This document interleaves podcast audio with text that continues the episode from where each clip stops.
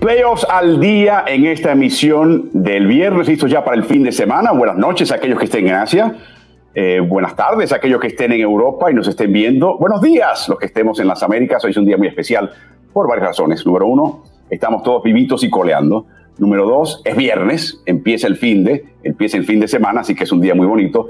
Y número tres, eh, tenemos un invitado muy especial el día de hoy, al cual vamos a presentar en unos instantes y quizás se pueda añadir algo. El número cuatro es que ya tenemos el primer finalista de conferencia. De eso tenemos que hablar a continuación.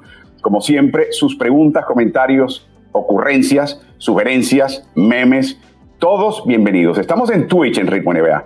Estamos en Twitter en Ritmo NBA. Estamos también en Facebook, en la página de Ritmo NBA. A través de ellos pueden ver este video en vivo. También pasamos el video en la cuenta de Instagram de Ritmo NBA. Y por supuesto estamos en el canal de YouTube, Ritmo NBA-NFL pasen por ahí, suscríbanse, activen notificaciones. Si les gusta lo que ven, denle like y así crecemos y confundimos al algoritmo de estas empresas enormes digitales. Y por último, también estamos en audio, estamos en podcast bajo ritmo NBA. Ahí pueden ir a su plataforma favorita. La mayoría de ustedes tienen Spotify, estamos en Spotify. Pasen, busquen ritmo NBA y de una vez no descarguen una u otra emisión. Nada, suscríbanse, simplifiquen, no se pierdan una. Así que, de nuevo, sus comentarios eh, siempre bienvenidos. Agradecemos la compañía importante de dos importantes plataformas que nos acompañan en cada una de estas emisiones, el Mercurio en Chile y el diario Ovación, es el diario deportivo, parte del grupo eh, del periódico El País en Uruguay. A través de ellos también ustedes pueden enviar sus comentarios, preguntas, sugerencias, las captamos y las incluimos también en este programa. Déjenme saber dónde están, déjenme saber qué están haciendo y déjenme saber lo que les... Eh, les viene a la mente y sobre todo alguna pregunta, porque tenemos un invitado muy especial hoy y esa es la razón importante que quería yo revelar. Lo han visto ya en redes, a él lo pueden también seguir en redes, se trata de nada menos que Julio Lamas. Y para aquellos de ustedes que no conocen Julio Lamas, bueno, Julio, más de 30 años como técnico a nivel de club, a nivel de selección nacional, eh, no solamente la selección nacional de su país, Argentina, pero también increíble, en honor que le dé un país bastante hermético como Japón, para que le diese esa encomienda eh, y también, por supuesto, en España, en Real Madrid, en Alicante estuvo eh, varios años al principio de este siglo eh, dirigiendo, así que un honor, francamente, Julio, que nos acompañen. Estás en Buenos Aires, ¿cómo estás?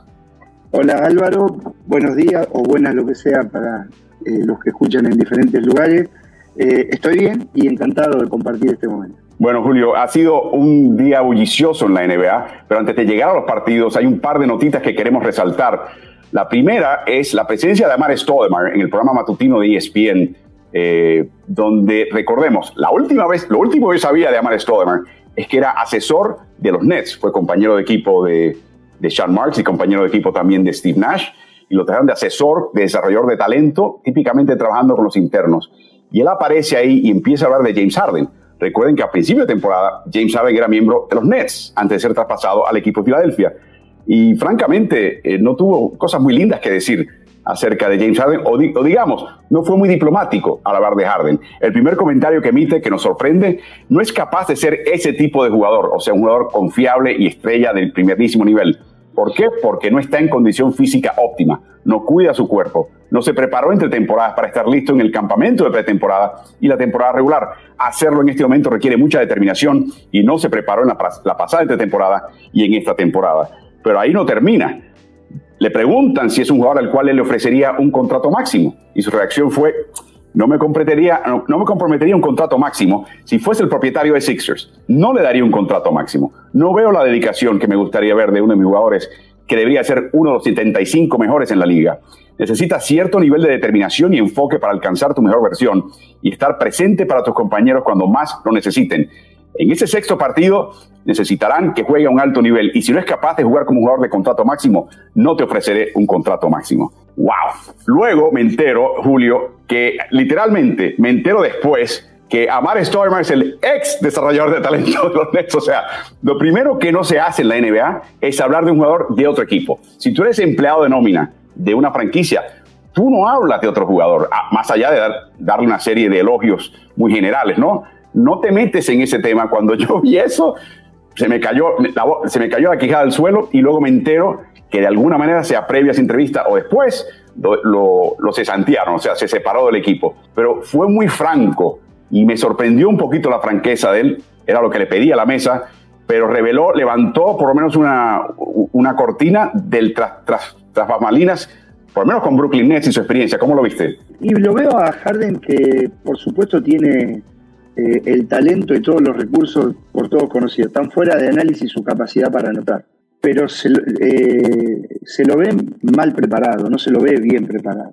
No se ve, y ya tiene 33 en vez de 25, y entonces el cuerpo eh, no responde de la misma manera, sino tiene la preparación y el descanso y el enfoque total a su lenguaje corporal siempre indolente, fue al siguiente nivel, parecía desinteresado en lo que pasa con el equipo y entonces eso quizá provoca eh, esa segunda declaración de, o es eh, lo que fundamenta en la segunda declaración de Studemile. Si, si analizamos, siempre Harden ha sido en eh, sus recursos ofensivos el aclarado, el triple después de bote y el pick roll. En el aclarado estuvo bien en la serie, en el tiro de tres puntos después de un bote, eh, sus porcentajes bajaron un montón y en lo que él crea del pick and roll también. Y si miramos el promedio de puntos de él en el segundo tiempo de los seis partidos, es malísimo. Y ayer ni siquiera consiguió un tiro libre, un jugador que es el tercero que más tiros libres consigue en la competencia. Es como que se dejó ir sin luchar y eso genera todas las dudas o las preguntas que se hacen. Bueno, es interesante, Julio, porque yo recuerdo cuando lo traspasaron a Filadelfia, que después de partidos en el cual jugaba 30, 30 y pico minutos, lo veías correr escaleras en el Wells Fargo. O sea, y yo lo noté físicamente mucho más esbelto en estos playoffs que cuando comenzó la temporada en Brooklyn. O sea, Filadelfia es un esfuerzo, por lo menos de darle un poquito más de resistencia y tallarle un poquito más el físico. Yo también pienso que este cambio de énfasis de regla como que lo, lo castró eh, ofensivamente, como que lo anuló, como que le quitó toda la confianza, ¿no? Que, y de repente, si no penetraba, pues el triple estaba un poquito más justo, no tenía el espacio que tenía antes, cuando existía la amenaza que él podía penetrar, y como mínimo sacarse una falta personal e ir a la línea. O sea, yo creo que parte de lo que hemos visto este año con él, mencionas la edad, y no hay duda, pero él no fue un jugador especialmente atlético o con gran flexibilidad.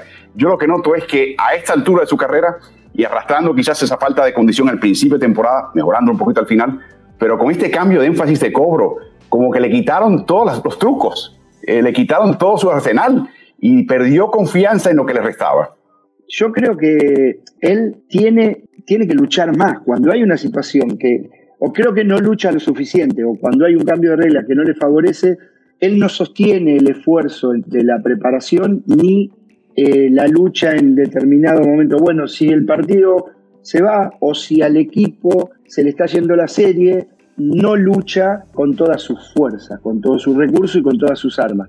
Y eso es un poco lo que genera que uno, sabiendo el talento extraordinario que él tiene, no es como que el talento solo vale cuando le agrega valor al equipo. Si no, es un poco talento desperdiciado. Y eso es un poco lo que genera algo en un jugador en el que, por supuesto, se sabe que cada vez que él quiere meter una canasta tiene muchas chances de lograrlo, pero su rendimiento, eh, su productividad ha ido bajando y no pongamos la parte defensiva en la que no se involucró para nada en, en el partido. Y bueno, creo que él hace menos de lo que puede y la gente se está cansando.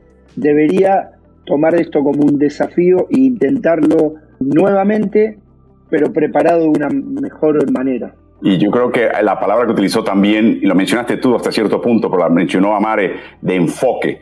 Ese chico era un gordito que para poder haber jugado a nivel universitario y luego profesional, tuvo que desarrollar todo tipo de mañas, de entender lo que la regla permitía, de jugar al límite de esa regla, inclusive rebasarla, ser muy mañoso. Pero esas mañas venían de deseo, de ganas, de enfoque, de ganarse un puesto en la liga, de ser titular cuando empezó como reserva en Oklahoma City, de ser candidato a jugar más valioso, de poder llevar un equipo lejos en un playoff.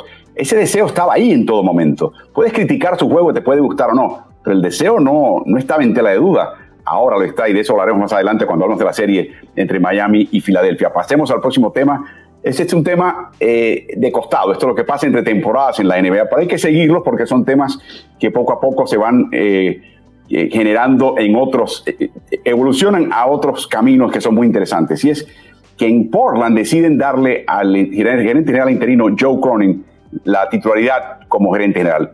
Portland tenía la opción de ir buscarse, al haber despedido a Neil Olshey, un gerente general experimentado de otro equipo, eh, con laureles, con experiencia, pero como siempre optan por algo interno. Eh, te deja saber que la esposa, perdón, la hermana de, Paul Allen, Jody Allen, eh, prefiere diablo conocido que diablo por conocer. En el caso de Cronin, recordemos, comenzó con este equipo en el año 2006 y luego, 15 años después, se convierte en el titular. Y es, tiene varias cosas a su favor en este equipo que está en franca y total reconstrucción. La primera es que tiene la quinta mayor cantidad de espacio bajo el tope salarial para el año que viene. El equipo que tiene más es Orlando, le sigue Detroit, Indiana, San Antonio y Portland. La diferencia entre Portland en quinto lugar y Orlando en primer lugar son unos 7 millones de nómina. 7 millones es mucho, pero la diferencia no es abismal.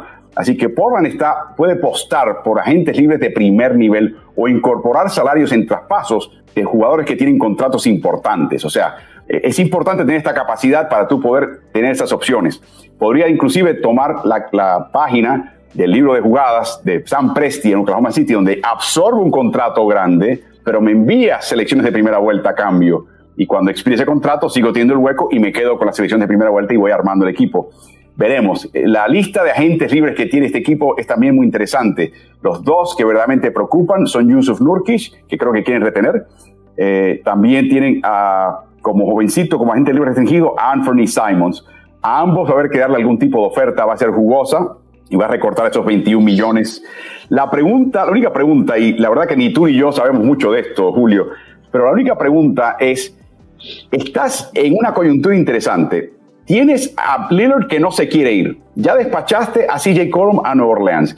Tienes un montón de jugadores jóvenes como Simons. Tienes un montón de selecciones de primera vuelta, Progress y de otros que has adquirido todo apunta a una total reconstrucción, rodeando a Simons como una pieza joven y, fundamental, pero está Lillard, y es un Lillard que quieres mucho, es un Lillard que ha sido muy fiel a tu franquicia, pero también es un Lillard que quiere ganar un campeonato dentro de su carrera.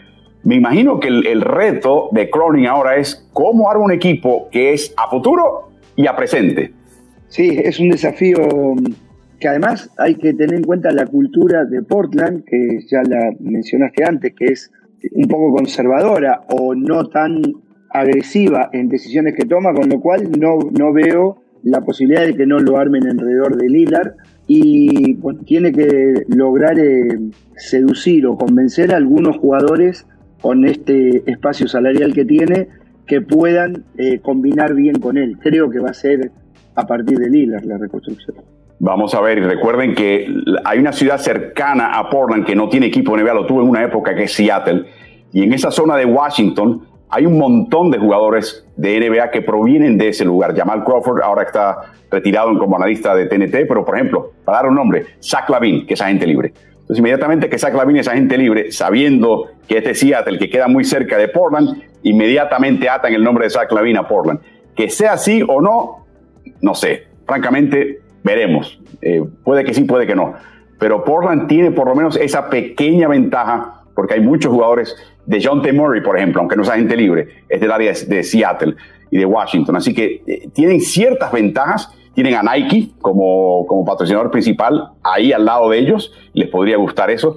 Pero vamos a ver eh, qué camino sigue este equipo. Pero ya nombran a Cronin como gerente general, ya está a cargo del equipo. Veremos qué imaginación tiene este señor a quien no le tembló la mano como interino a despachar a un ícono de la franquicia, como lo fue CJ McCollum al equipo Nueva Orleans.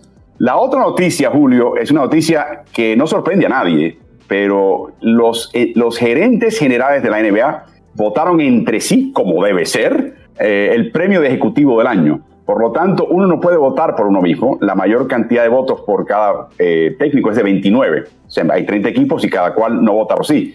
Así que ganó la votación Zach Kleiman.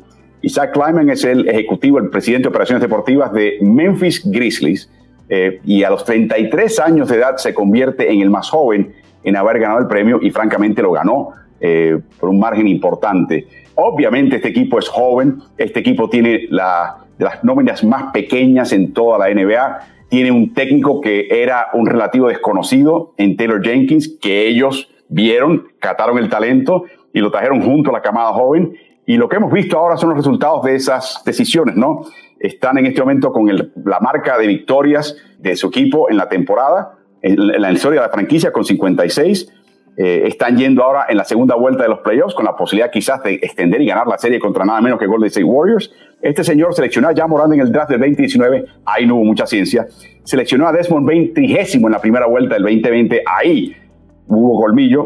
Heredó a Jaren Jackson, a Dylan Brooks, los extendió, traspasó por Steven Adams. No ha hecho muchos movimientos que hayan sido equivocados y tú tuviste la, la suerte de conocerlos a ellos en el momento en que nadie conocía de Zach Kleiman, ni siquiera el proyecto que tenía entre manos en Memphis. Cuéntanos. Em, fui a visitar a Yuta Watanabe, jugador de la selección de Japón, a Memphis una semana y eh, veía entrenamientos del equipo de la G-League y del equipo de NBA y los partidos. Al finalizar, eh, Zach organizó un almuerzo en el que eh, también estuvo eh, Ty Prince y otro ejecutivo más y me contaron el proyecto. Bueno, vi en toda esa reunión a, un, a una persona, un ejecutivo muy inteligente, muy actualizado con las nuevas formas de gestionar, una manera de gestionar muy horizontal para gestionar el conocimiento de todos en la búsqueda de fortalecer el proyecto colectivamente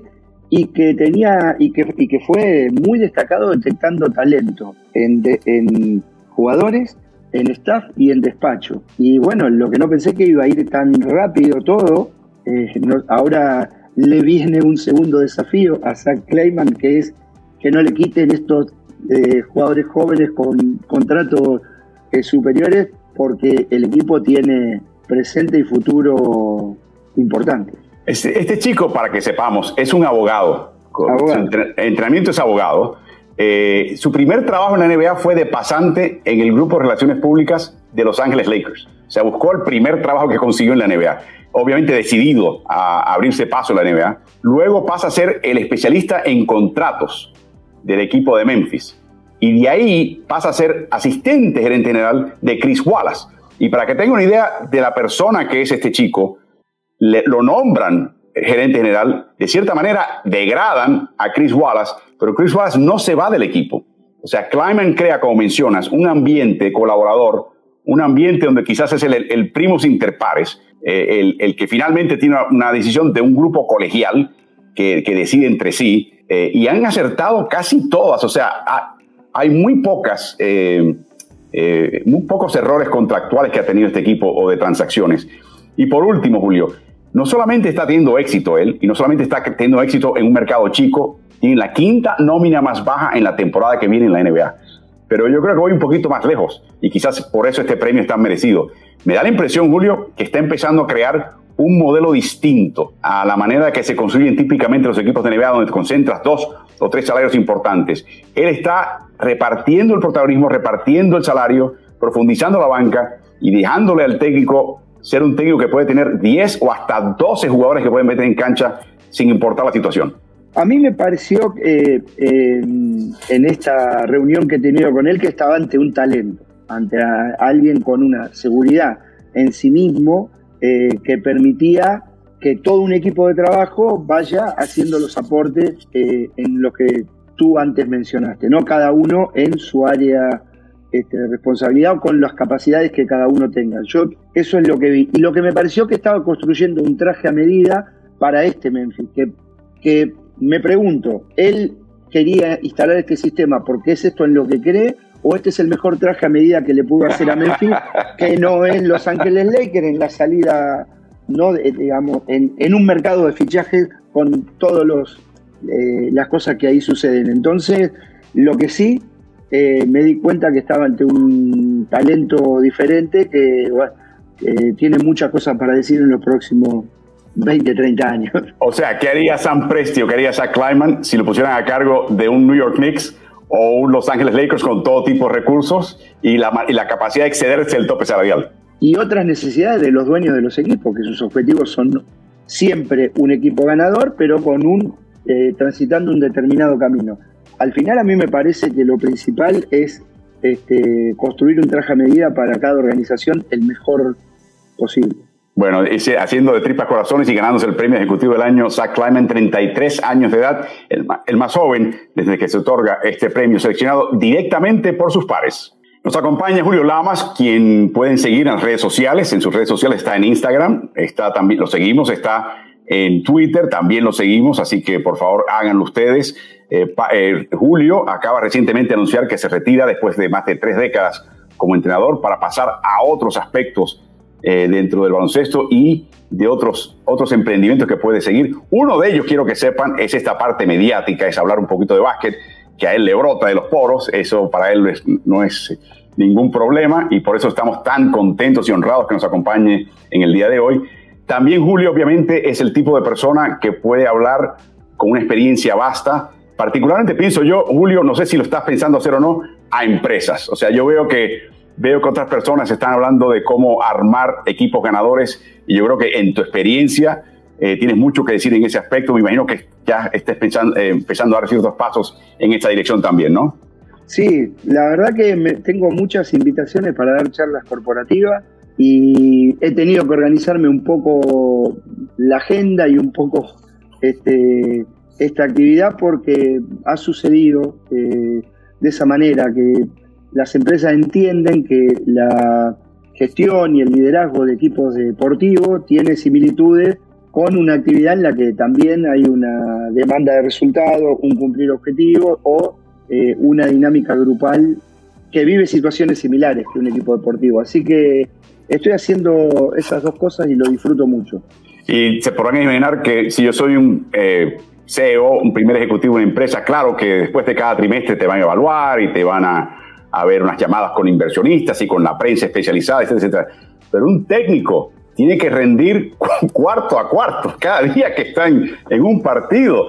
Eh, ganaste tres consecutivos, bien, perdiste tres consecutivos, ¿qué pasa? Se cae el mundo. O sea, yo creo que eh, el ejecutivo de negocios tiene que ver a una persona como, como tú y tiene que ver a una persona que dice, wow, si tenemos, si hay transparencia en el caso nuestro y evaluación, un coach, un técnico de básquet, eh, no hay nada más público, no hay nada más transparente, no hay nada, la vara es altísima y yo creo que por eso pueden aprender mucho también de las elecciones, de cómo lidiar con toda esa exposición mediática. Julio, pasemos al choque de Miami y Filadelfia, un cheque que vimos con muchísima, muchísimo interés. Repasemos esta serie. Embiid comienza lesionadísimo, se pierde los primeros dos partidos en Miami, Miami gana. Luego regresan a Filadelfia, aplica el torniquete defensivo Filadelfia de vuelta con Embiid, le ganan a Miami el primer partido en, en casa por 20 y el segundo por 8, y tenía todo el ímpetu del mundo este equipo para ir a Miami y tratar de dar un golpe al Heat. Pero fue todo lo contrario, perdieron por 35 puntos y francamente brazos caídos al final.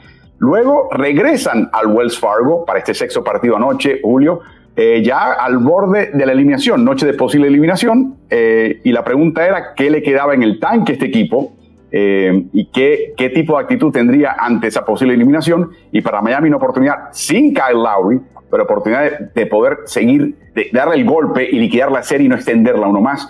¿Qué viste en este partido? ¿Qué se planteó inicialmente? ¿Cómo lo viste inicialmente? En el partido 6.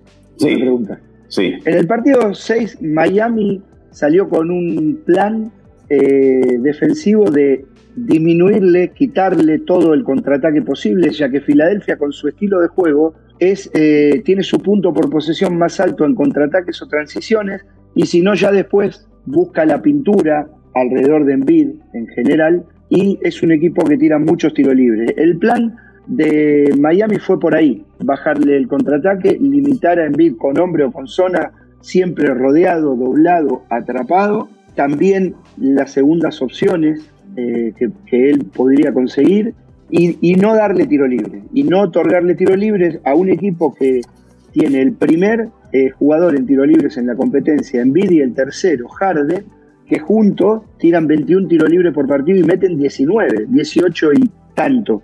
Quiere decir que los 51 puntos que esta pareja hacía, 18 venían de la línea. Fue clara, eh, eh, fue claro el plan de Miami en esta búsqueda, pero también fue extraordinaria la ejecución. O sea, porque el plan fue bueno, pero lo primero para que un plan funcione es, bueno, si está bien ejecutado o no. Lo que importa es más cómo lo haces que lo que haces. Y acá coincidieron las dos cosas. Gran plan, gran ejecución, con todos los recursos eh, en diferentes momentos que un extraordinario entrenador puede, ser el mejor de la NBA en este momento, es Poltra, eh, dentro de un programa en el que Riley y él son este, líderes extraordinarios de esa franquicia, y uno lo jugó como equipo, con todo el deseo del mundo, Miami, y otro lo jugó individualmente Filadelfia y fue superado ampliamente. Eh, Julio, vamos, vamos por partes. Mencionas Miami y su defensiva. Yo quiero comparar esta defensiva, por ejemplo, no es exactamente lo mismo, pero el tenor de la defensiva con la de, por ejemplo, Milwaukee y la defensiva de Boston, que hemos visto en estas series. Miami tiene, eh, se habla mucho de la disciplina de Pat Riley de Eric Spoelstra, y es obvio, lo, ves, es obvio. Pero lo que me gusta de Miami, lo que verdaderamente me gusta es que puede ser una defensiva sofocante, pero hay una disciplina importante de que no cometas faltas personales. Eh, llega al límite, pero conoce el límite y no te pases de ese límite. Y entonces ves equipos como el Milwaukee Boston que dan mucho más choques, es mucho más rudo, cometen más faltas personales. Miami te quita espacio, se te encima, pero no trata de no tocarte y trata de no cometer esa falta. Y eso requiere mucha disciplina en la NBA de hoy. Comparto totalmente, adhiero a toda esa descripción, también a esta de que la defensiva de Miami está a la altura de la de Milwaukee y Boston, que es eh, la serie más destacada para mí este, y de más nivel en, en este momento de todas. Y con esa, yo creo que con esa disciplina para respetar un plan en la que llegan hasta el lugar que quieren y en la que todos aportan. Vos ves los jugadores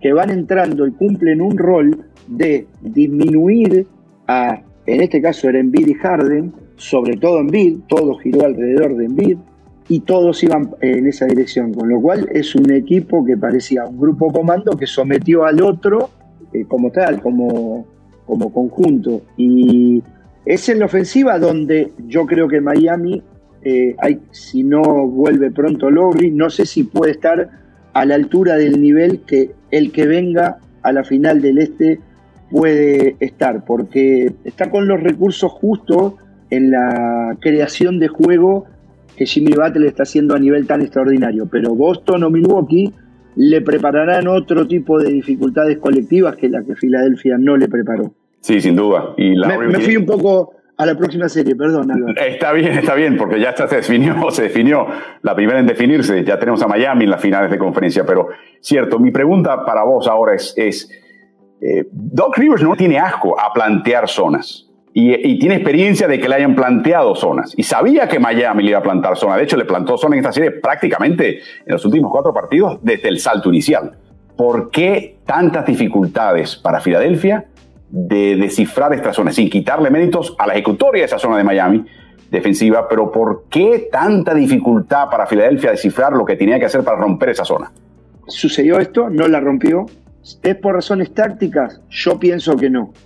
Yo pienso que no. Pero es una posibilidad que tácticamente no la hayan roto. Yo creo que ha tenido que ver con la falta de paciencia para preparar una acción de nivel y luego llevar el balón a donde querían, querer hacer todo solo a partir del individuo. Bueno, vamos a darle el balón a Harden entre líneas y que o que ve, perdón, a Envid entre líneas o que venga y ataque este, dividiendo un área de responsabilidad de Harden y que tire o pase, entonces se la puso fácil o fue haciendo que, Miami se crezca en esa, en esa situación.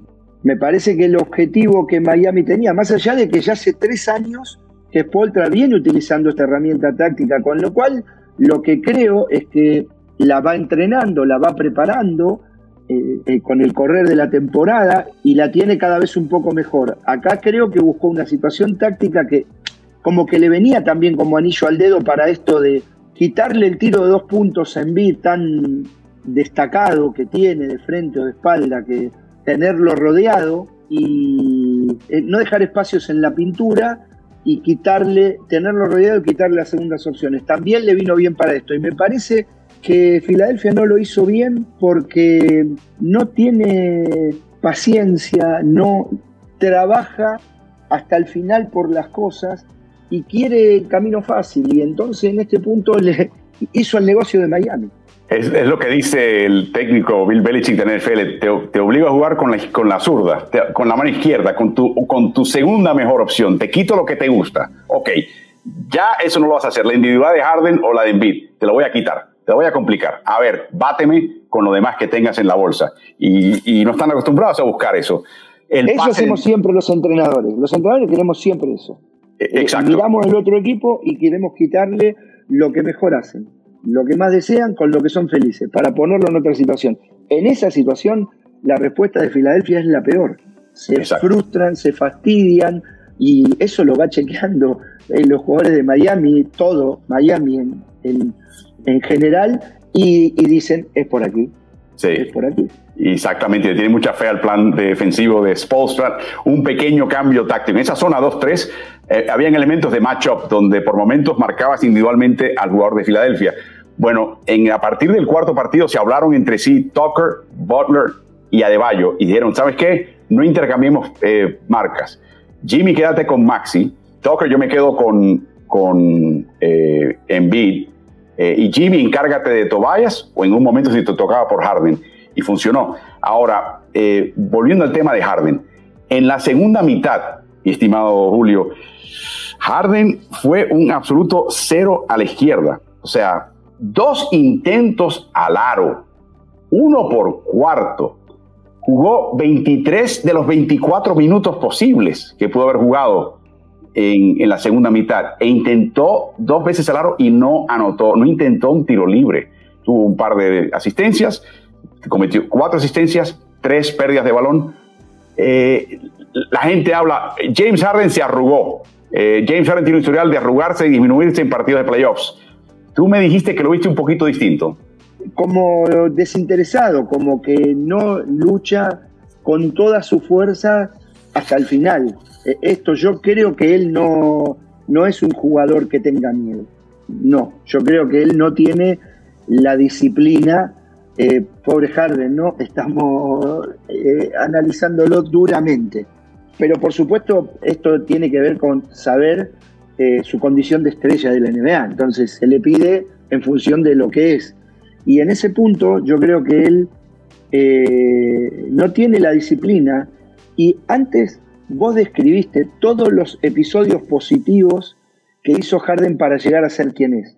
Eh, no, no, lo vuelvo a decir porque sería redundante, pero recorriste todo desde Oklahoma y todo lo que gordito, Oklahoma, bueno, hasta ser estrella de la NBA pero siempre sus esfuerzos tienen que ver con él mismo, no hace esfuerzos por el equipo. O sea, él no es capaz de pensar al equipo por encima de él y estar dispuesto a hacer algún esfuerzo, algún renunciamiento personal en pos del bien común. Y esto es lo que hay un punto en donde él no, no logra la aceptación y hay que ver cuál es la reacción de los fans de Filadelfia, si ellos, de los abonados, de, de, todo lo que es eh, eh, los seguidores del equipo, si ellos eh, desean tener un jugador así, la, decisión que tiene que tomar el, front office de Filadelfia en, la, en cómo continúa este proyecto después de esta frustración de quedar eliminado otra vez en la segunda ronda de, de playoffs, van a tener que hacer un diagnóstico interno y otro del contexto antes de ponerle los contenidos eh, de las decisiones que van a tomar. Bueno, vamos a hablar de eso porque obviamente eh, la, afición de la ciudad del amor fraternal no tiene mucha paciencia, la mecha está muy corta. Tenemos una placa de lo que ha logrado eh, Harden hasta ahora, lo pueden ver en temporada regular. en cuanto a jugadas de uno contra uno, lo que llaman aclarados o aislamientos, o lo que llaman isolations en inglés. Eh, tuvo más en temporada regular que ningún otro jugador, tuvo más en los playoffs que ningún otro jugador. Por partido, número uno en ambas categorías, eh, la frecuencia, o sea, dentro de las veces que tocaba el balón, como él buscaba el uno contra uno, primero en la, en la temporada regular, la reforzó aún más en la segunda, en la, segunda parte de la temporada, los playoffs. Y en cuanto a puntos por posesión, que es la clave, si te superas el, el, el punto, bueno, bien, quinto mejor en la NBA el año pasado en situaciones de uno contra uno, pero cuando llegaron los playoffs caíste 87 por 100 posesiones, eso está muy mal. Eh, quinto, porque en general todo el mundo cayó, pero eso no es tan productivo. y ahí se le fue, no se adaptó, no cambió, no jugó con el equipo, no supo descifrar la zona 3-2, le costaba un trabajo hacer el pase de entrada en bid. Eh, muchas veces en bid le pedía el balón y él hacía lo contrario, sencillamente por, por llevar la contraria. Eh, no, no había, no veías un jugador que estaba conjuntado con los compañeros, enchufado, ganando por 5, ganando por 20 o perdiendo por 35. Da igual, tu labor es la misma. No cambia nada en realidad. Pero no veías eso en él. Eh, y ahora tienes la pregunta que me mencionas. ¿Tiene él la opción a un año más por 47 millones? Si fuera Harden, cancelaría ese último año y recibiría un contrato máximo de 5 años y 270 millones de dólares. A fin de ese contrato, tendría 37 años de edad y en ese último año, Julio, le estarías pagando 60 millones de dólares. Por lo que hemos visto en esta serie, o sea, parte del problema que ha tenido Harden es que no solamente perdió Filadelfia, su equipo, y se elimina, y él sufre un daño reputacional. Él acaba de sufrir un daño autoinfligido económico tremendo. Porque si yo soy Daryl Morey en este momento, sobre todo, si yo soy Josh Harris, que es el propietario de Filadelfia, yo digo a Daryl Morey, digo, mm, dile que opte por ese último año y que nos demuestre en ese último año que merece una extensión de contrato. Yo no estoy extendiendo el contrato a nadie, con el riesgo de que él cancele el contrato, se convierta en gente libre y se vaya. Porque mi cálculo, Julio, es que yo no creo que hayan equipos de NBA hoy por hoy, más allá de Filadelfia, que, le, consideren darle un contrato máximo a James Harden. ¿Cómo lo ves? Igual que vos. Eh, igual que como vos pusiste a, Harris, al presidente de, Filadelfia. Yo le daría el contrato de una temporada, incluso si él está dentro de la situación, digamos que está feliz con ese contrato y que quiere intentar eh, construir un equipo que llegue más lejos que el de esta temporada. Eh, eh, no, no veo que sea una decisión con fundamento hoy y explicable a a toda la gente que conforma un equipo darle ese contrato multianual. Y tampoco creo que los demás equipos, eh, viendo esta versión de Harden y, pensando en esto, no en cómo Harden jugaba a los 27 años. Vos, para darle ese contrato, tenés que pensar en Harden de los 33 a los 37. Se lo das, él no se prepara bien, le cuesta mucho la voluntad de la preparación. Me parece que va a ser difícil que alguien se lo quiera dar. Comparto que él se eh, tiró piedras en su propio techo, como tú dijiste, que él se hizo un perjuicio eh, contractual a futuro. Sí, y de nuevo, sin saber lo que está pasando, puede que hayan otros temas, inclusive delicados, que tú ni yo no conocemos. Desde afuera la impresión que da es una persona que perdió un poquito el enfoque, que tiene otros intereses, que ya el baloncesto no es tan céntrico a, su vida y a su levantarse por la mañana como quizás lo era hace 5, 6, 7 años. Es la impresión que da. Eh, podríamos estar equivocados, pero es la impresión que da y tiene algo que demostrar ahora, mucho que demostrar. Y de nuevo, si yo fuera Josh Harris, le digo, mira, opta por tu último año, estás en probatoria, demuestra año que viene que vales ese contrato máximo y hablemos al final de temporada. Y si no, te vas como agente libre, lo que implicaría el enorme fracaso de Allen Murray también en Filadelfia. Hay mucho en juego acá. Y por último, no sé si viste la, la conferencia de prensa de Doc Rivers después del partido los comentarios que hizo, eh, pero ya es un patrón, no es la primera vez. Da, a mí me da pena. Este individuo es un buen coach, ha ganado campeonatos, ha llevado equipos a finales, ha sido coach el año, ha tenido equipos buenos, equipos malos, y les ha sacado punta a los lápices que ha tenido enfrente. Sí ha tenido fracasos, todo el mundo tiene alguno que otro, eh, pero está, lo noto, justificando su empleo, justificando su estado. Da pena, verdaderamente da pena. Yo sé que la prensa en Filadelfia es brava, yo sé que tiene los cuchillos afilados, lo quieren sacar, eh, pero me dio pena ver a una persona justificándose, eh, explicando lo que no tiene que, hablarse. Es, que, eh, de verdad, no sé si, si viste eso, para mí fue enormemente penoso. No vi, no vi la, rueda de prensa, no la vi. En todo momento diciendo, si ustedes quieren escribir lo que quieran, que me quieran despedir, está bien, yo estoy en paz mental, eh, este equipo no era nada cuando yo llegué, y yo diciendo, no, no era nada, no, tenía esa Embiid, pero está bien. Él lo que decía es que yo lo, llevé hasta donde podía llegar, Miami fue un mejor equipo, nos ganaron, me decían ganar la serie, pero era toda una, es toda una justificación para cambiar el relato que existe de él, que ya lleva semanas diciéndolo, y, lo hemos señalado aquí en Ripo NBA, y, para mí no es digno, no es digno de que se le pregunte, y no es digno que él tenga que defenderlo tampoco. Sí, cuando los entrena, bueno, la tarea de un entrenador... Eh de un head coach, de una de las cosas que tiene que saber y prepararse es de básquet y después hay muchas otras cosas más. El tema de la comunicación, toda ella, la interna, la externa y la pública, eh, requiere eh, una capacitación y una preparación del entrenador. Incluso registrar las emociones que tenés y gestionarla toda la semana. Como antes describiste de la tarea del entrenador en, el, ¿no? en el cumplimiento de objetivos o en, en, conseguir resultados, en esto de la comunicación también es igual. Y al final hay un momento que hay que apagar todo el ruido exterior y ocuparse solamente de lo que uno eh, tiene que hacer y decir. Pero todos podemos caer en, la trampa. En, cuanto te equivocaste y comenzás por un camino, después tenés que ir eh, manteniendo esa conversación en la que vos mismo entraste o vos abriste. Entonces hay un momento en el que es muy importante que el entrenador solo eh, eh, porque te toca, nadie gana siempre. Eso es un poco un producto de la fantasía. De poner tu energía y ocuparte de lo que está en tus manos. Y en eso, bueno, va la respuesta a las preguntas del juego, de la serie, del rendimiento del equipo, pero no de poner en juicio tu persona y mucho menos cada, cada siete días, cada vez que termina un partido. Sí, vamos a ver qué pasa en Filadelfia. Vienen cambios seguros eh, la pregunta es hasta qué nivel y en qué dirección. Eso lo sabremos en las próximas semanas, pero no hay duda. Lo que sí sabemos es que Miami ya es el finalista ya del Este. Segunda ocasión en los últimos tres años, que habla de una gran calidad y gran eh, enfoque como equipo.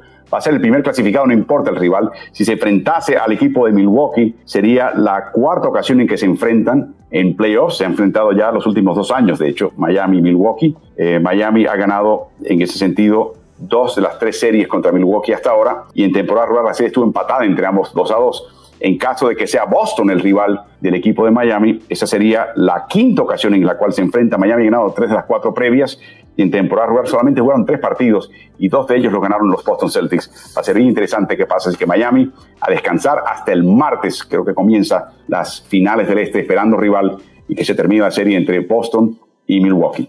Pasemos, Julio, al choque de Phoenix Suns y Dallas Mavericks. El equipo local ha ganado cada uno de los partidos. Anoche no fue la excepción.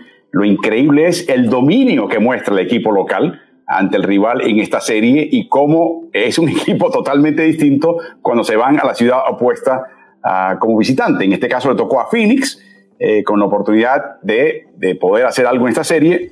Eh, Phoenix tiene un patrón que ha estado depurando ya desde el año pasado, pero definitivamente este año muy marcado y se está topando con un Dallas que le está quitando exactamente lo que le gusta a Phoenix, Julio. Explícanos. Eso, eso es para mí la clave de la serie de por qué hay séptimo partido.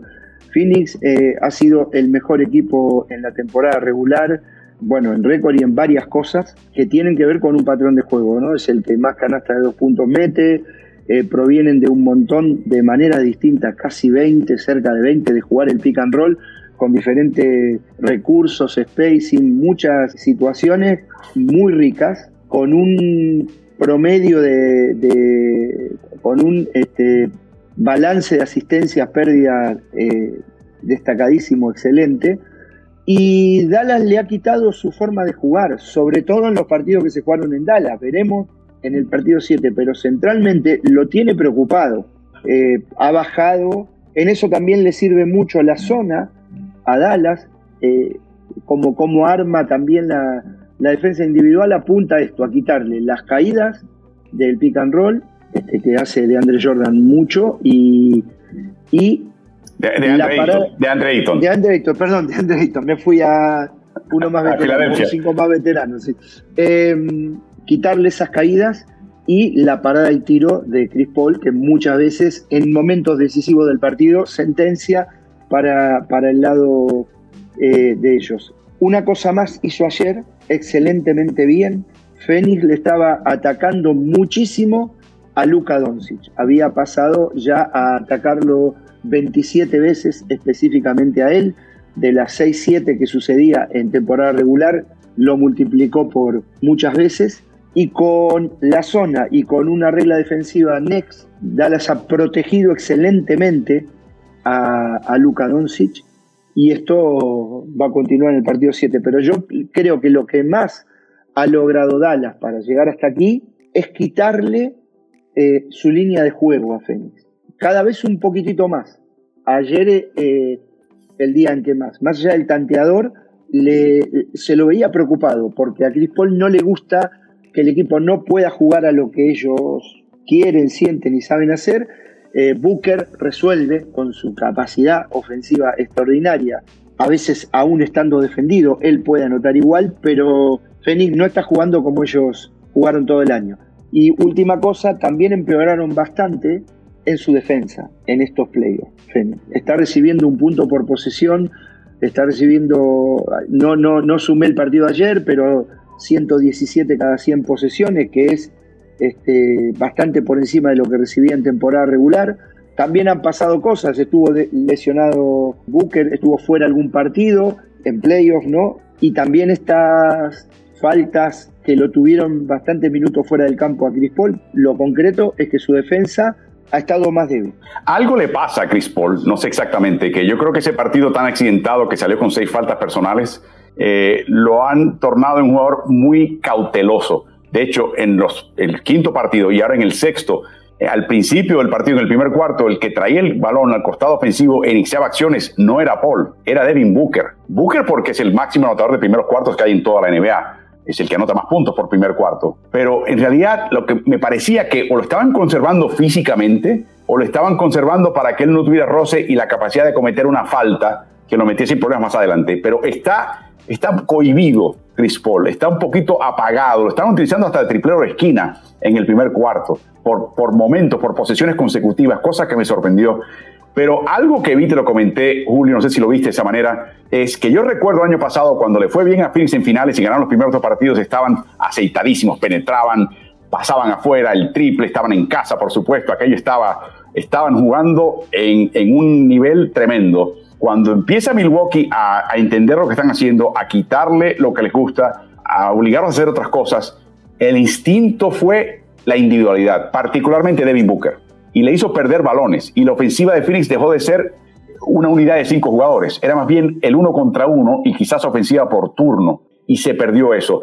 Este año, todo el año, hasta, hasta estos últimos dos partidos, me pareció que Phoenix había dejado eso atrás y como, lo, como no vi ese instinto de regresar al uno contra uno, pensé, Monty Williams lo logró, que es el técnico del año, logró quitarle esto a este equipo. Y ahora cuando lo apriete el equipo contrario, como lo está apretando Dallas con esa zona, volverán a ser los que han sido todo el año y buscarán la manera de descifrarlo. Pero ¿qué te parece si mi impresión, puede que no sea la, la tuya, es que al ser apretados en esos últimos dos partidos, por ejemplo, anoche me pareció que Devin Booker volvió a ser el Devin Booker del tercer al sexto partido de finales del año pasado, con mucho, forzando muchos movimientos, con muchas individualidades y perdiendo muchos balones. Puede ser, puede ser lo que decís. Tiene sentido. Yo le agregaría también esto que dejé entrever antes cuando hablaba del juego de Fénix, que Chris Paul tiene ese juego de pick and roll con el tanto destaca para él, pero para repartir en todos. Y que en esta situación, en, la zona en la que te hacen cambiar el spacing que utilizás habitualmente, Devin Booker es mejor definidor. Entonces, en todas estas variantes que tiene prevista Phoenix, que te juega ¿no? el pick Spain con Chris Paul, pero si no te entra con un zipper más pick Spain para que lo juegue Booker y así un montón de, con, los dos pivotes arriba, con uno solo, muchos recursos tienen. Bueno, entendían que Devin Booker podía resolverlo y porque al final esto, Álvaro, esto es un juego de oposición directa. Igual hacer lo que vos querés menos lo que te deja el rival. Y en esa situación, si vos le resolvés un problema, lo pones al otro en la necesidad de responder de alguna manera. Entonces, yo lo que creo, yo creo en Fénix para resolver esto para el siguiente partido, porque quieren, porque tienen la disciplina, porque tienen el deseo, porque tienen los recursos, porque juegan todos juntos. Entonces, no veo una situación como la que antes explicamos de Filadelfia que se va a dejar ir con esto que Dallas lo dominó ayer. No, vamos a ver una respuesta en el partido 7 que ya veremos cuál es. Y como siempre pasa en los playoffs, si lo consiguen, van a salir fortalecidos y van a creer en ellos para hacerlo en la siguiente serie. Yo lo sigo viendo a Feni candidato a, poder ganar el oeste.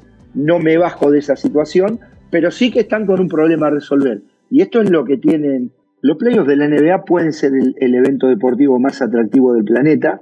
Y, aquí hay una montaña rusa de emociones que de un partido a otro cambian las caras, cambian las respuestas, hasta con un detalle, porque además lo juegan super jugadores, ¿no? Y es un grupo selecto de los mejores jugadores y entrenadores del planeta. Y creo que el meter el triple y el cuidar el balón han sido los dos renglones que definen los partidos a favor del equipo local.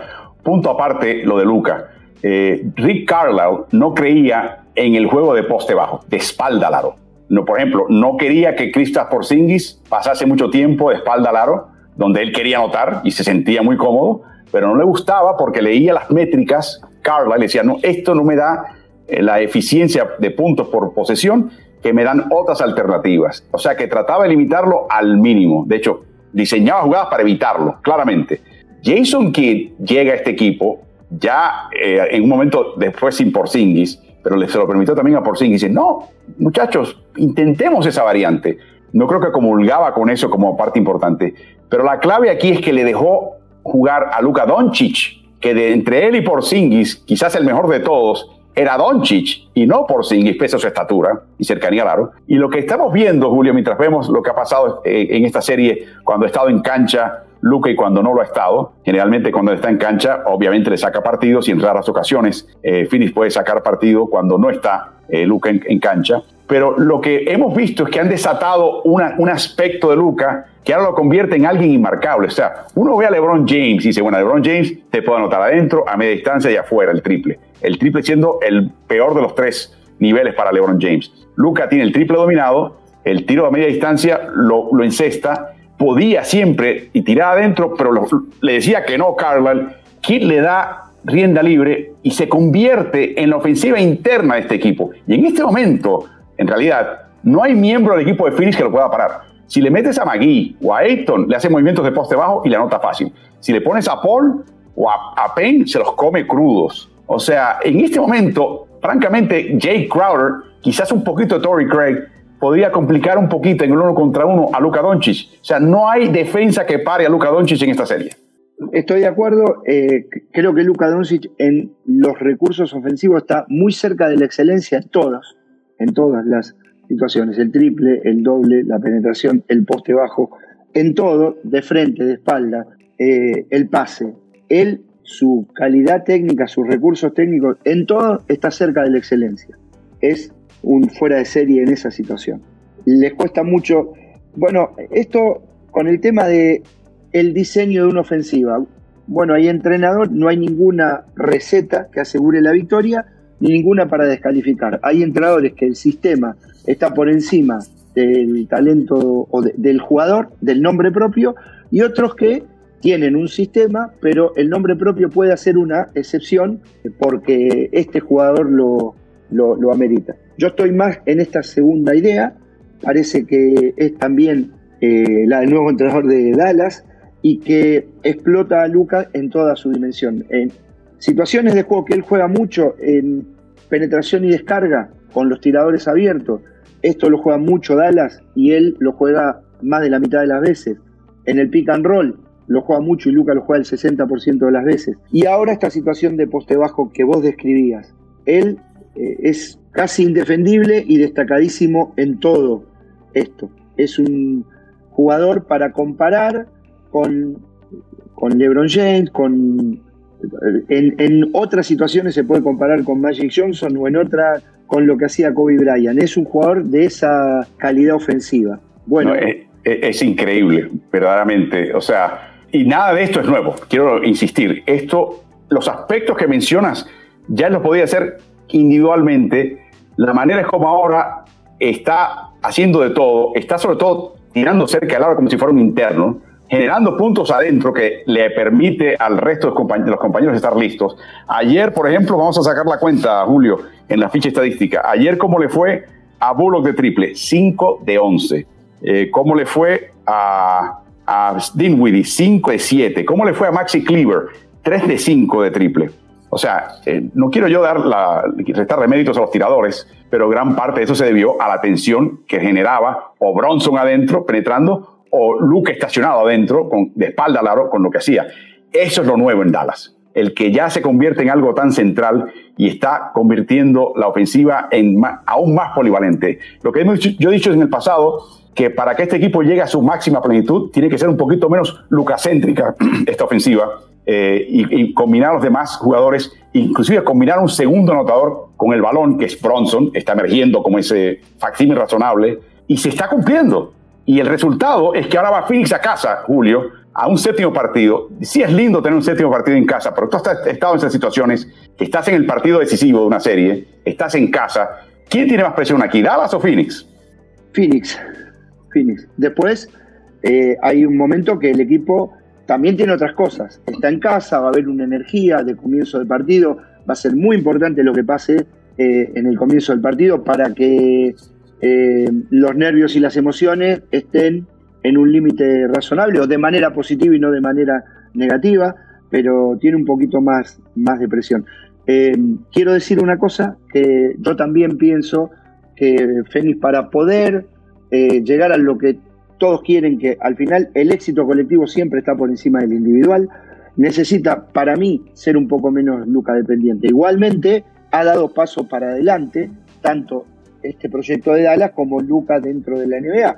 Y tiene 23 años, no nos podemos olvidar de esto eh, ninguna vez. Pero yo pienso, no es sano que cuando se habla de Dallas diga porque Luca necesita a estos compañeros para poder llevar al equipo al título de la NBA. Si logran decir Dallas necesita esto para acompañar y empiezan por Dallas y no por Lucas, va a ser mejor para Dallas y va a ser mejor para Lucas también. No lo comparo en nada, pero todo lo que hablamos antes de Harden le tendría que servir a este proyecto de Dallas y de Lucas en que al final los resultados grandes, el título de la NBA, eh, siempre es por razones colectivas y Magic Johnson, Michael Jordan, Kobe Bryant o LeBron James tuvieron que tener compañeros con nombre propio importante y con un espacio dentro de la construcción del equipo. Entonces, si vos me preguntás, a Luca le viene siempre bien un hombre grande, lo más versátil posible, con gran talento defensivo. A Deballo sería un compañero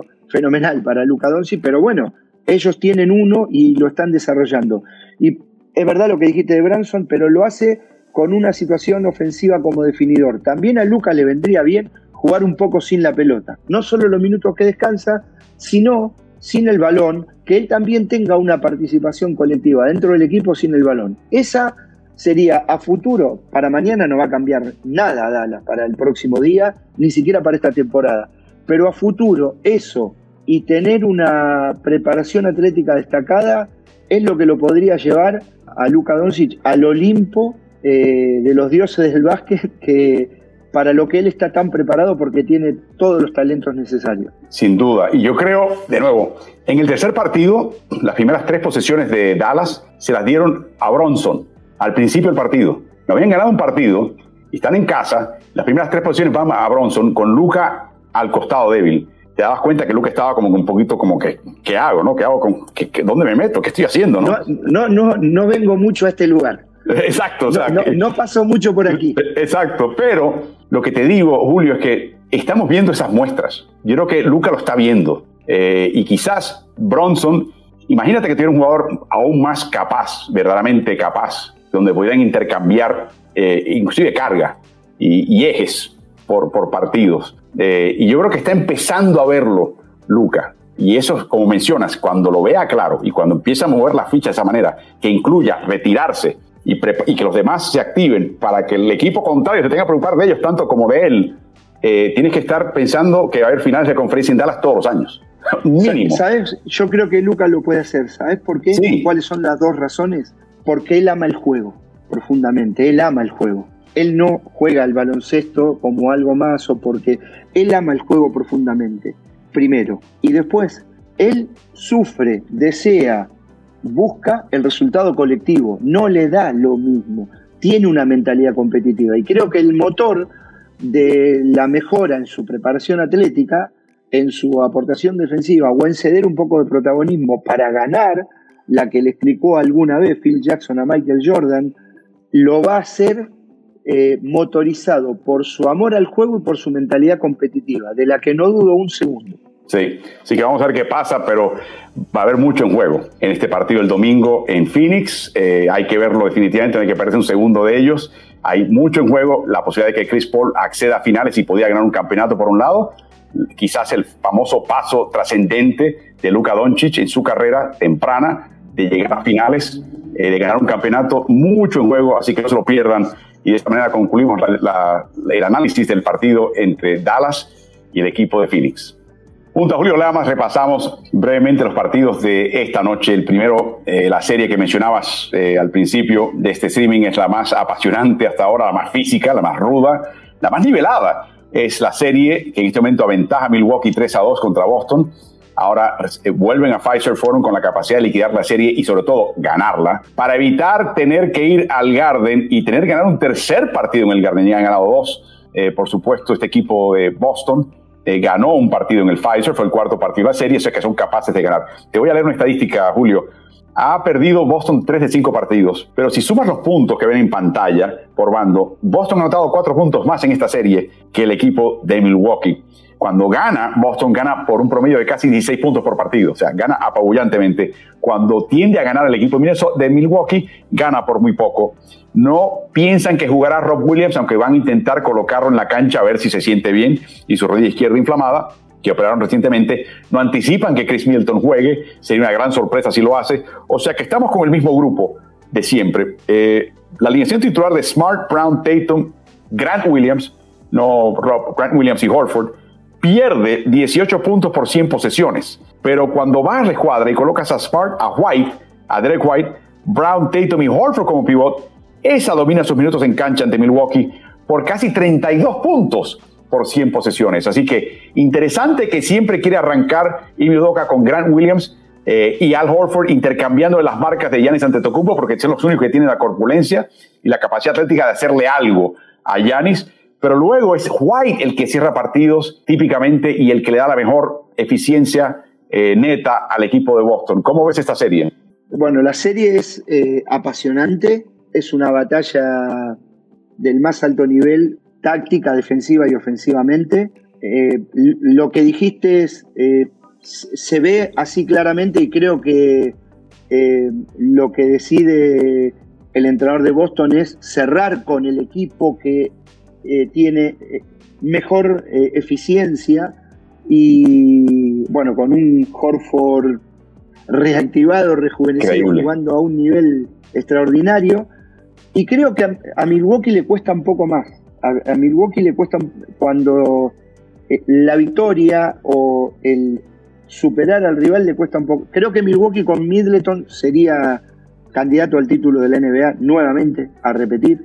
Eh, es extraordinario lo que están haciendo sin Middleton, porque acá hay que tener en cuenta que ante tu compu a veces no tiene los minutos para salir a descansar suficiente, pero después él hace aportaciones en los dos lados de la cancha destacadas, ofensivas y defensivas, con lo cual lo que sucede con la baja de Middleton no solo es los minutos de descanso de Anteto, más sostener la ofensiva, eh, la anotación, eh, eh, en esos minutos de descanso, más que cuando él está jugando junto con Anteto puede poner toda la energía defensiva porque en ataque hay una opción más. Lo que está haciendo Antetokounmpo es eh, de nivel MVP, aunque haya sido Jokic. Creo que no hay diferencia entre estos dos, cualquiera de los dos podría haber sido, y se lo ve comprometido con el juego de conjunto defensivo y ofensivo, este, eh, implicado a más no poder, involucrado en todas las situaciones que suceden. Con lo cual, eh, me parece que el partido de hoy, en el que Milwaukee va a tratar de definir, porque le costaría mucho ir a Boston sin Middleton o con Middleton de un solo día después de no jugar tanto tiempo, creo que va a hacer todo lo que pueda Baden-Holzer hoy para liquidar. Eh, liquidar. Para liquidar. Pregunta, no es solamente Boston el equipo presionado por Antetokounmpo, sino fíjense los moretones que tienen Grant Williams y, Daniel Thies y, Al Horford. Pero la terna arbitral, o sea, un tipo tan físico, tan rudo, pero al mismo, mismo tiempo maleable, que se puede filtrar y se, puede meter entre una doble marca y dar con un zanco, con un paso, llegar a lado, inclusive volcarla y clavarla. ¿Qué presión le pone ante Tocumpo a la terna arbitral?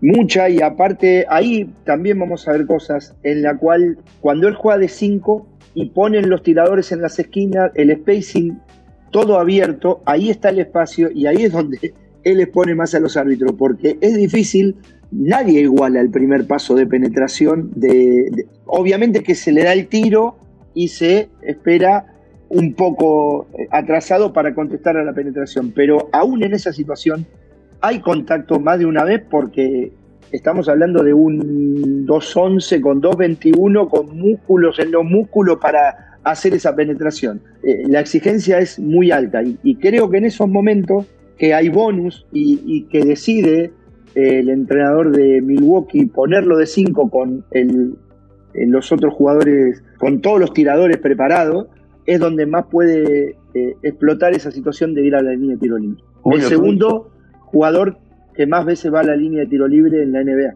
Sí, señor. Y te iba a preguntar, eh, tú dijiste a Manu Ginóbili en la Selección Nacional de Argentina, obviamente sabemos que cuando el momento está más exigente, al cierre de un partido, hay que anotar, estás perdiendo por uno, por dos, hay que empatar. Manu está perfectamente listo. Que él sea el que ejecute la jugada, puede ser, puede que tire, puede que no, pero el temple que tiene él es que, perfecto, lo que venga, es ecuánime.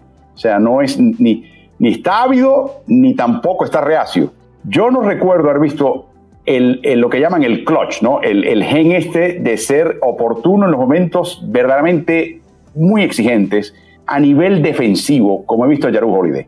Porque la tendencia es no cometer errores. Déjame. Impresionante.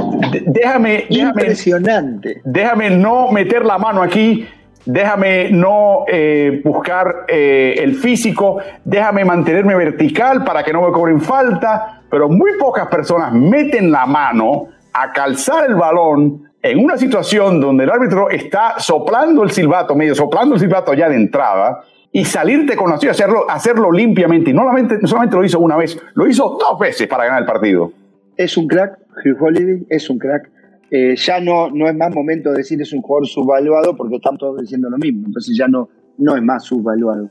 Pero no es la dimensión del defensiva eh, y en ataque también, la aportación en los momentos calientes en los dos lados de la cancha. En defensa es una estrella eh, destacadísima, con una lectura y una atención en el momento presente con el uso del, la actividad de mano para tocar el balón, la postura del cuerpo, la fuerza que tiene, eh, lo ponen en un lugar que, digamos, la gran razón para que no se note, no se note, no, que se disimule, que se supere la ausencia de Milton, tiene que ver con los niveles destacadísimos de Anteto y de Hugh Holiday. Ellos dos han liderado esto y resuelto tantas trampas y tantas buenas acciones defensiva de Boston o ofensiva que eh, lo ponen en un lugar, eh, para mí es una estrella del NBA, de las que uno tarda más tiempo en darse cuenta que lo son, pero hoy un general manager, alguien que tiene que dar un contrato, no tengo ninguna duda que muchos se lo darían a él. No, sin duda. Y, de nuevo, yo, tú y yo y los que nos están acompañando en este momento, si le preguntamos quiénes son los tipos que intentan los tiros de último momento y no le tienen miedo, no les tiembla la mano, te pueden sacar tres, cuatro, cinco nombres. Ahora, ¿cuántos de ellos hacen eso en el lado defensivo? No, no lanzando al aro, sino defendiendo, que se atreven a meter la mano, a ser agresivos, a cortar balones, a dar tapas en un momento como ese. Probablemente ni emerja un solo nombre se, tarda mucho, se tardaría mucho más, estoy totalmente de acuerdo. Sin duda, y, francamente ya tenemos uno. Escríbanlo ya tallado eh, en piedra, Charu Holiday. O sea, es algo espectacular. Por último. Fijar el tweet, fijar el tweet. Exactamente. Por último, Julio, eh, ¿cómo has visto a Tatum, a Brown? Muchas personas dicen, eh, fue un error de Imudoka darle el balón en el final del partido a Marcus Smart para que él organizase y controlase el balón en el cierre del partido. ¿Cómo viste? ¿Cuál fue tu reacción al ver ese cierre de partido de Boston? Yo no creo que haya sido un error, porque otra vez, esto es de oposición directa. Pienso que él buscó sorprender o que no haya estado totalmente preparada el plan que iba a tener Milwaukee para, para defender la situación. Creo que después, claro, si eh, con el diario del lunes, ¿no? Si anota o no anota, cambia la, percepción, pero no creo que creo que es una decisión posible. Bueno, vamos a ver qué pasa con estos señores eh, Brown y Tatum que están, al igual que el mismo Luka Doncic, madurando, aprendiendo sus lecciones de, playoffs y ahora con un escenario eh, no puede ser inmejorable para hacer mella en una serie, obligar el séptimo partido en Boston y tratar de avanzar a unas finales de la Conferencia del Este. Otra serie que de repente estaba ya casi muerta, pero cobra vida después de que un momento en el partido, el quinto partido de la serie, Memphis le saca ventaja de 55 puntos a los Golden State Warriors de la era de Steph Curry, Clay Thompson y Draymond Green. Bueno, ese partido terminó 134 por 95, obliga un sexto partido, la oportunidad, la segunda de match point acá, de jaque, por parte de Golden State, cuando ya sabemos, Julio, de que no va a estar Steve Kerr eh, y que eh, por lo menos se están regresando a casa. Tampoco anticipamos que juegue ya Morante en este partido. Aparentemente su lesión es bastante seria eh, y quizás requiera hasta un poquito de operación al final de temporada. Eso está por verse. Pero vamos a empezar por el principio.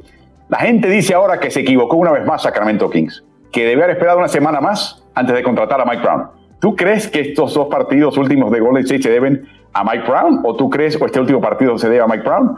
¿O tú crees que, ¿qué viste en, en este quinto partido que, te hizo pensar, wow, ¿cómo es posible que un equipo saque de la cancha al equipo más veterano con más experiencia de playoffs? Eh, sinceramente no vi el partido entero, vi después las, el, compacto, sí, el compendio, y digamos, cuando vi el resultado me sorprendió, digamos, no, no, no podía tener en claro. En el compendio lo que vi es una situación de una intensidad y de un nivel de energía al que Memphis puede llegar y en el que viendo que no era el día para, para los jugadores de Golden State, que están en otra etapa de ellos como jugadores y de este equipo, de la historial de este equipo, que bueno, que, entendieron que no era ese el día y que había que esperar el partido 6. Lo que pasa es que fueron hasta un lugar que seguramente ni esperaban y que tiene que ver con esta energía y este ritmo de partido al que Memphis puede llegar aún sin Jay Morán. Creo que en esas cosas que tienen que ver en el tiempo, Memphis logró confirmaciones ¿no? y certezas de para dónde está haciendo su proyecto. Pero el partido de hoy es una historia totalmente distinta. Hoy los expertos jugadores de, Golden State, el experto entrenador, hoy van a poner todo lo que tienen para jugar el partido que les conviene. Ellos es con una situación determinada con el tiro de tres puntos, con el spacing, con lo, todo lo que sucede alrededor de Kerry y de Clay Thompson. Y creo que lo que va a tratar de hacer eh, Memphis es revolucionarle el partido, llevarle el ritmo de partido al número más alto que pueda. Sí, es interesante un par de cosas que han hecho. Primero, la presencia de Tyus Jones. Tyus Jones no es Jamoran, no te va a meter 47 puntos en un partido, no va a promediar 40 puntos en una serie, pero tiene una virtud tremenda. Este chico no comete errores. A mí me recuerda mucho a Pepe Sánchez. Este chico es más capaz eh, atléticamente que Pepe, más bajito, pero es más capaz. Pero Pepe tiene esa virtud de tener 8, 9 asistencias por cada pérdida. O sea, es exquisito en su toma de decisiones con el balón, le hace llegar el balón a su compañero donde él esté más capacitado a lanzar y en el lugar y en el momento preciso donde lo quiere para avanzar. Tiene esas virtudes. Defensivamente no es un baluarte, pero tampoco desentona, no se pierde. Eh, y creo que es un mejor defensa, creo, que ya Morán, por ejemplo. Y tiene ese, por un lado, este equipo en ataque, ¿no? Y la otra cosa que están haciendo, que estoy notando, es que están desesperando a Golden State. A Golden State le encanta el juego de transición, de que inclusive cuando anota el contrario, tomar el balón y sacar de inmediato y correr al otro lado y ver que encuentras en transición temprana. ¿Mm? Memphis te quita eso. Y la otra cosa que hace Tyson es que llega y arma la ofensiva y está parsimonioso y empieza a trabajar los 24 segundos y te das cuenta que Golden State se desespera.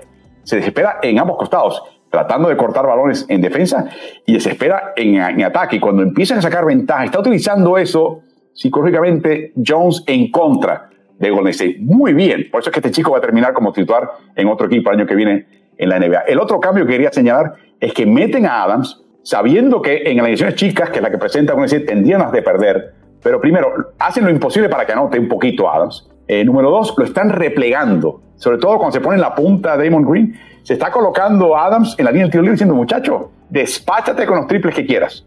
Yo me quedo aquí, sé que vas a fallar, me quedo con el rebote, meto la mano mi envergadura, elimina cualquier pase de puerta trasera, Así que, ¿qué vas a hacer al respecto? Y están sacando un poquito de cancha Green para meter a Otto Porter, que tiene triple.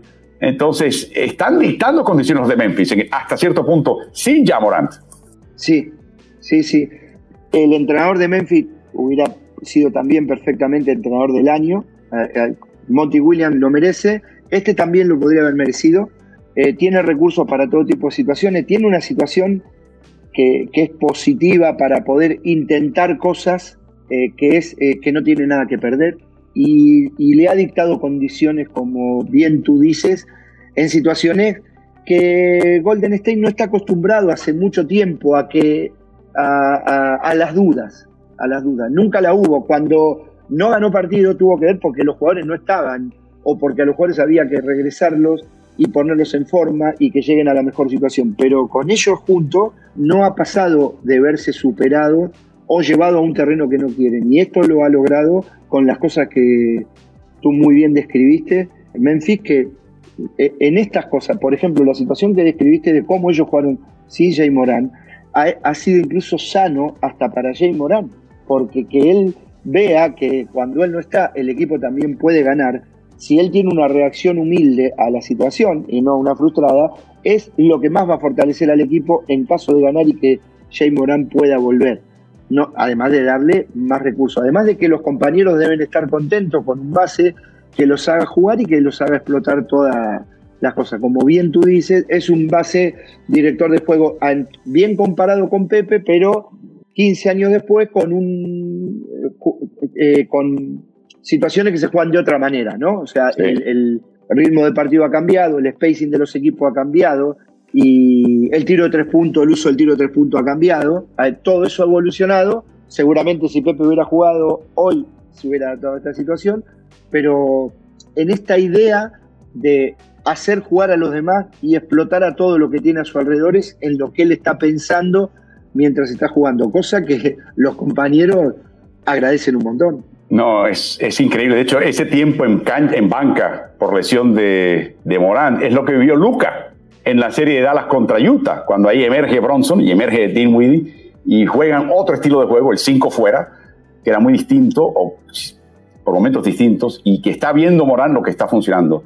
Otra cosa interesante de la inserción de Adams es que Jaren Jackson Jr. Está, no se tiene que preocupar siempre de proteger el aro o lo puede hacer mejor del costado débil sin cometer faltas. Y algo que creo que puede utilizar Golden State es tratar de cazar en pick and rolls a Jackson y ver si pueden llevarlo al aro, batirlo y llegar antes al tablero que él y conseguir algún puntito o por lo menos conseguir una falta personal.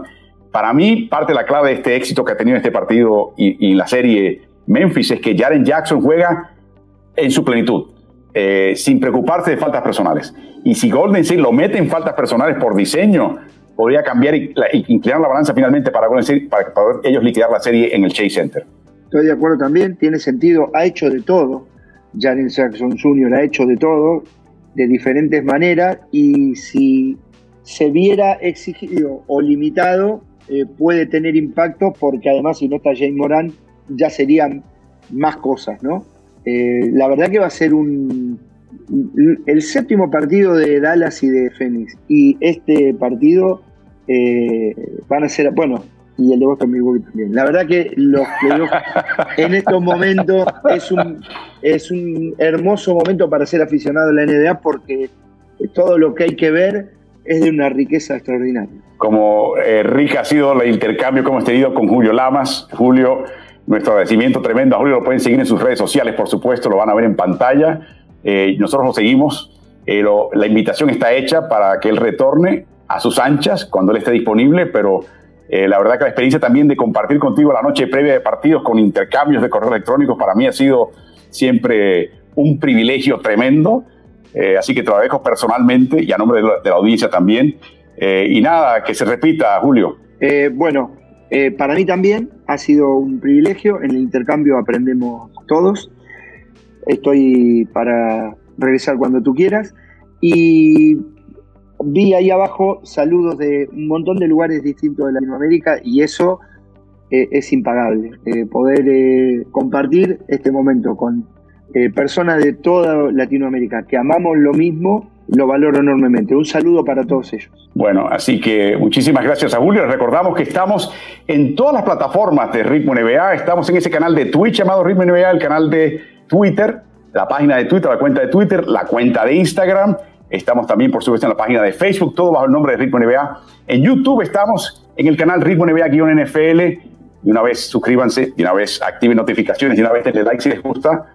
Esto siempre ayuda y siempre suma. Y por supuesto también estamos en las plataformas mediáticas del el Diario Deportivo Ovación de Uruguay y del Diario El Mercurio, que nos ha acompañado en estos medios al día en cada una de sus emisiones. Estaremos mañana a la misma hora por estos mismos canales.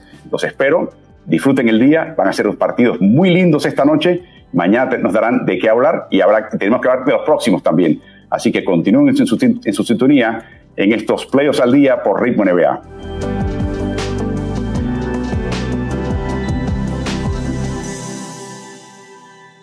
¿Y tú? ¿Estás en ritmo?